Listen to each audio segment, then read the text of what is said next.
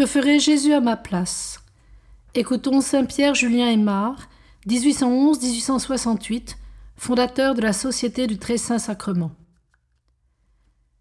Il y a des chemins factices, des routes de traverse dans la vie spirituelle, des routes qu'on peut suivre pour un temps et quitter ensuite. Notre Seigneur au Très Saint Sacrement est la voie stable.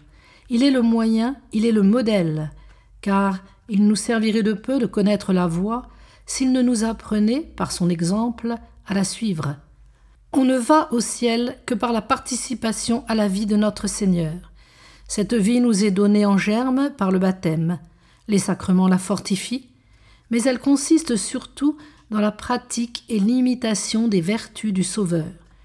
Nous avons besoin de voir notre Seigneur à l'œuvre pour imiter ses vertus, de le suivre dans tous les détails des sacrifices, des travaux qu'elle demande pour régner en nous.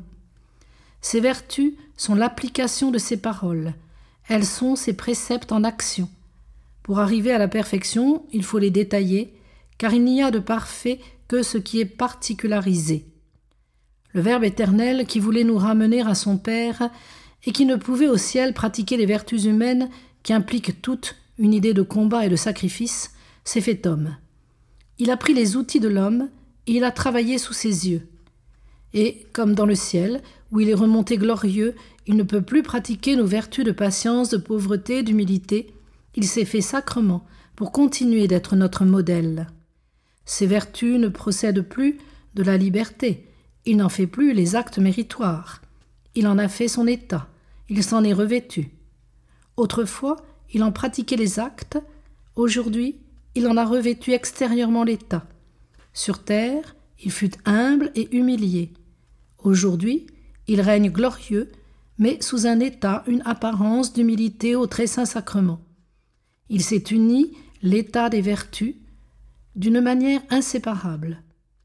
En le contemplant, nous voyons ses vertus et nous savons comment nous devons en pratiquer les actes.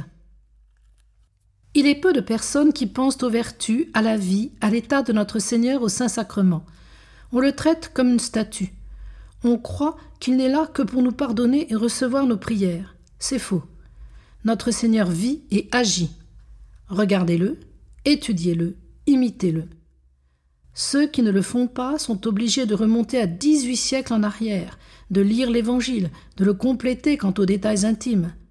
Ils sont privés de la douceur de cette parole actuelle et présente. Je suis votre voix aujourd'hui. Moi, je suis votre voix. Sans doute, la vérité ne décline pas et l'Évangile est un livre toujours vivant. Mais enfin, quel labeur pour remonter toujours en arrière. Et ce n'est qu'une représentation qui demande du travail et qui fatigue. C'est plus spéculatif, et cela soutient moins la vertu. Les vertus ne se prennent et ne se soutiennent facilement qu'en l'Eucharistie. Rappelons-nous donc que notre Seigneur n'est pas au sacrement seulement comme dispensateur de ses grâces, il y est aussi et surtout notre voie et notre modèle. Regardez-le, regardez-le pratiquer les vertus, et vous saurez ce que vous avez à faire.